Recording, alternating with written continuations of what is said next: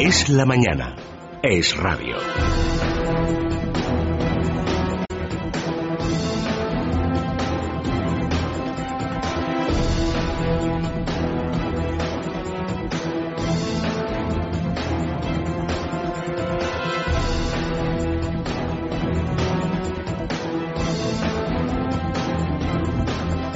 Seguimos en Es la Mañana de Federico. Pasamos a, a, contarles cómo está hoy la previsión del tiempo para este viernes. Va a haber chubascos localmente fuertes y nubosidad en zonas montañosas del norte peninsular. Temperaturas pues van a estar altas en el centro y van a descender un poco en el suroeste de la península. Ahora mismo en Madrid estamos a 24 grados y vamos a llegar hasta los 36, que no está nada mal. La máxima de toda España se va a alcanzar en Toledo con 38 grados y la mínima será de 15 grados en Vitoria y en Teruel.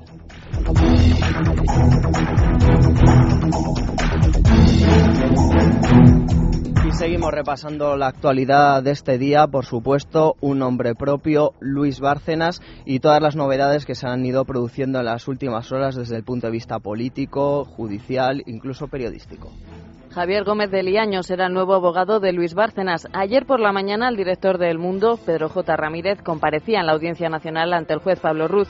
En su declaración confirmaba lo publicado en su diario. Desvelaba que Bárcenas le había contado que un empresario intentó hacer una donación de 300.000 euros al Partido Popular en 2011. Ayer también trascendía la declaración del ex tesorero ante el juez Pablo Ruz el pasado 27 de junio antes de ingresar en prisión. Bárcenas intentó justificar sus cuentas millonarias en Suiza, pero sus argumentos no convencieron al juez que finalmente le mandaba a prisión a petición de la Fiscalía. Anticorrupción solicitaba también ayer la comparecencia de María Dolores de Cospedal como testigo. Y recordamos que esa petición de comparecencia, pues como decía la propia Cospedal, hasta cierto punto le ha parecido satisfactoria esa petición de que vaya ella a testificar en este caso. También relacionada con el caso Bárcenas, muy importante lo que sucedía ayer en el Congreso de los Diputados. Tanto la Diputación Permanente como la Junta de Portavoces rechazaba la comparecencia de Mariano Rajoy para dar explicaciones sobre el caso y una sesión extraordinaria sobre el caso del ex tesorero del PP. El Partido Popular, con su mayoría absoluta en la Junta de Portavoces del Congreso, la petición de todos los grupos de la oposición para que el presidente del Gobierno comparezca sobre el caso Bárcenas. Ayer, en la Diputación Permanente, el PP acusó a todos los grupos de apadrinar al ex tesorero. Escuchamos el intercambio de acusaciones en el Congreso entre Rubalcaba, Cayo Lara y Alfonso Alonso, que acusa a la izquierda de defender a un delincuente. Lo que no es razonable es que no se le conceda credibilidad y no se defienda la dignidad del presidente del gobierno frente a las acusaciones que realiza un delincuente. Ha hecho una intervención usted patética, tratando de acusar a todo el mundo, acusando a la oposición de que hace el juego al señor Bárcenas, que efectivamente es un delincuente, señor Alonso, pero es que es su delincuente. ¿Sabe usted? No el nuestro, es el suyo. Ese es el problema que tienen, es su delincuente.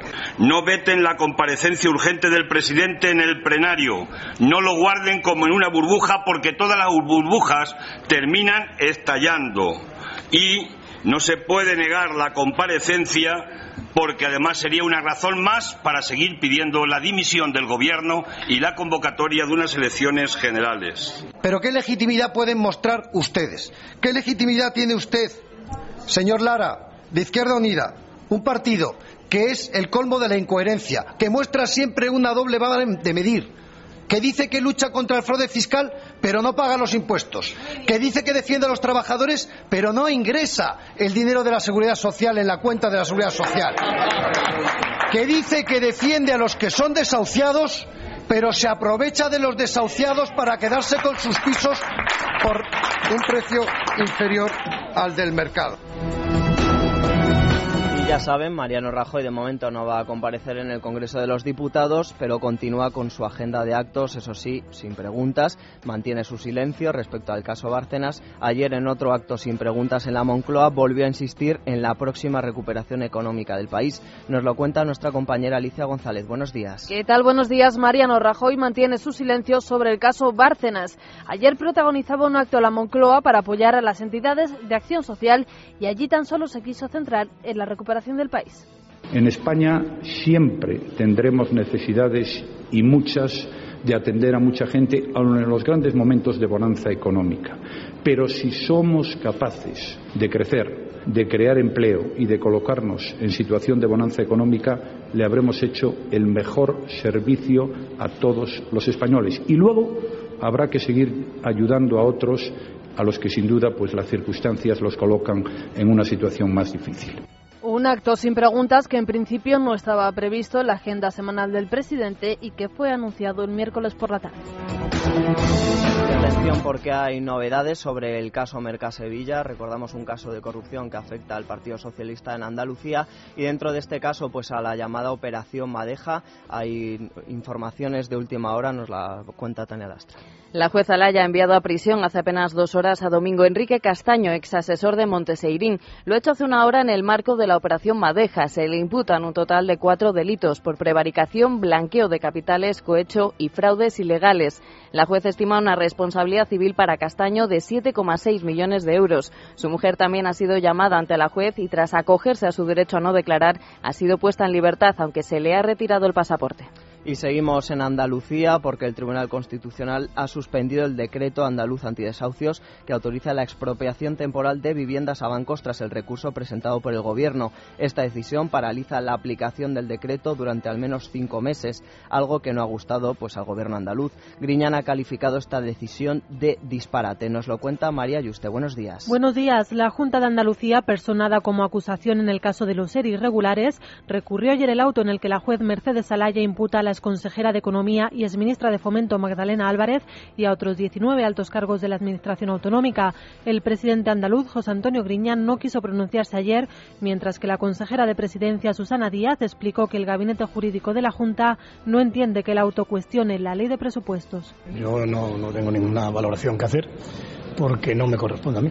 Yo ya dije en su momento lo que pensaba y me reitero en lo que dije. Que una norma, una ley que es, que es aprobada por el Parlamento de Andalucía no puede ponerse en cuestión por un juzgado de instrucción. En todo caso, la valoración de la misma debe de ser el Tribunal Constitucional quien la lleve a cabo. El Partido Popular Andaluz acusaba a la Junta de no dejar trabajar a la justicia porque no quieren que se sepa la verdad. Su vicesecretaria de Territorio, Alicia Martínez, denunciaba la incoherencia del gobierno de Griñán y hacía este anuncio. Desde el Partido Popular vamos a solicitar formalmente a la juez que aparte del caso a la Junta de Andalucía como acusación, porque no se puede ser acusación y defensa al mismo tiempo. Y desde Izquierda Unida, el vicepresidente andaluz Diego Valderas defendía el recurso contra el último auto de la jueza Laya porque, en su opinión, persigue defender el Estatuto de Autonomía y la legitimidad de unos presupuestos de la comunidad aprobados por el Parlamento. Y en los últimos días se está comentando con mucha expectación el próximo viaje del rey don Juan Carlos a Marruecos. Hoy hay más informaciones sobre este asunto. El rey don Juan Carlos pasará dos de los cuatro días que va a durar su viaje a Marruecos a solas con Mohamed VI. La visita, dicen, demuestra la estrecha relación que mantienen ambos monarcas. La delegación española, integrada por más de 50 personas, entre miembros del gobierno, exministros y empresarios, solo va a permanecer en Rabat un día. Será el martes y de atención porque hay novedades que afectan a Diego Torres, el ex socio de Urdangarín, que hoy va a tener que acudir a los juzgados. Diego Torres, ex socio de Iñaki Urdangarín, volverá a declarar esta mañana ante el juez instructor del caso NOS. José Castro le ha citado para imputarle un nuevo delito fiscal. Según el informe remitido por la agencia tributaria al magistrado, Torres podría haber defraudado Hacienda a través del IRPF del ejercicio de 2007. Y este viernes se cumple un triste aniversario, una triste fecha y es el asesinato de Miguel Ángel Blanco. Hoy se cumplen 16 años del secuestro y posterior asesinato del edil del Partido Popular Miguel Ángel Blanco a manos de la banda terrorista ETA. Las banderas de Hermo ondean a media hasta y este mediodía el consistorio le recordará con una ofrenda floral que se repetirá mañana en presencia de Marimar Blanco, de la presidenta del PP vasco, Arancha Quiroga, y del portavoz del PP de Hermoa, Fernando Lecumberri.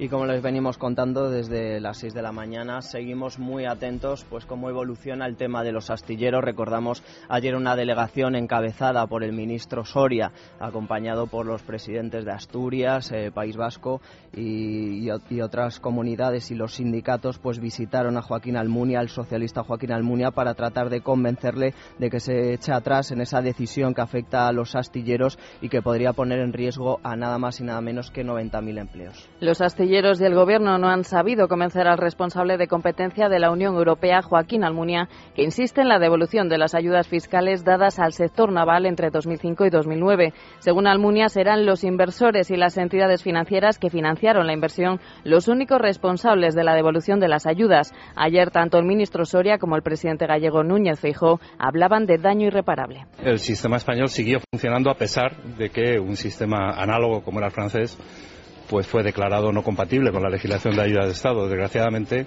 los argumentos de seguridad jurídica se pueden utilizar, pero no se pueden estirar ilimitadamente. Nosotros planteamos que la decisión que lleve al Colegio de Comisarios no sea el devolver las ayudas desde el 2005 al 2011, sino devolver las ayudas desde el 2011 hasta la actualidad. No hacerlo así supondría un daño irreversible e irreparable. Seguimos con problemas para asegurar la viabilidad futura de los 87.000 puestos de trabajo que es el sector naval industrial español. Y ahora nos vamos al Vaticano, donde el Papa Francisco sigue dando que hablar, sigue trascendiendo noticias relacionadas, pues desde que llegó a su papado. Y la última, pues afecta a la legislación penal del Vaticano. El Papa Francisco ha endurecido la legislación penal vaticana. A partir del 1 de septiembre, los miembros de la curia o funcionarios que cobren comisiones ilegales se enfrentarán a penas de cárcel. Además, el abuso sexual de menores será castigado con un común delito penal hasta 12, con hasta 12 años de cárcel y se eliminará la cadena perpetua. La antigua legislación estaba basada en el Código Penal italiano de 1889.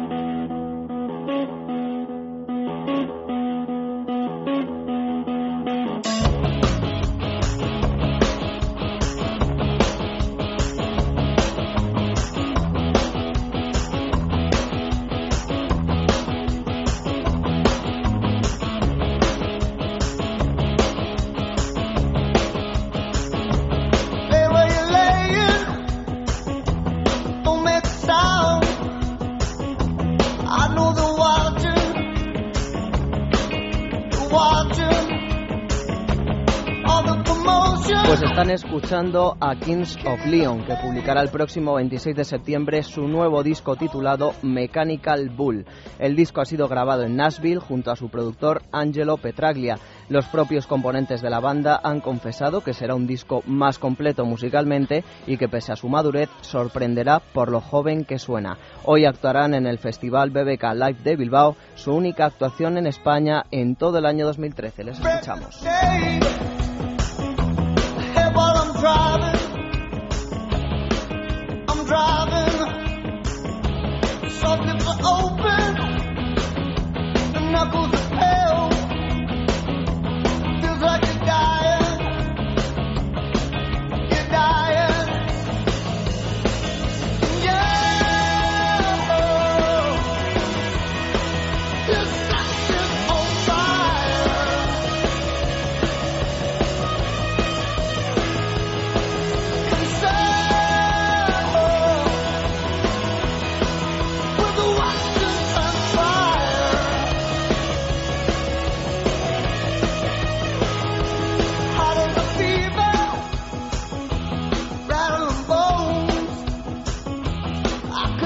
place to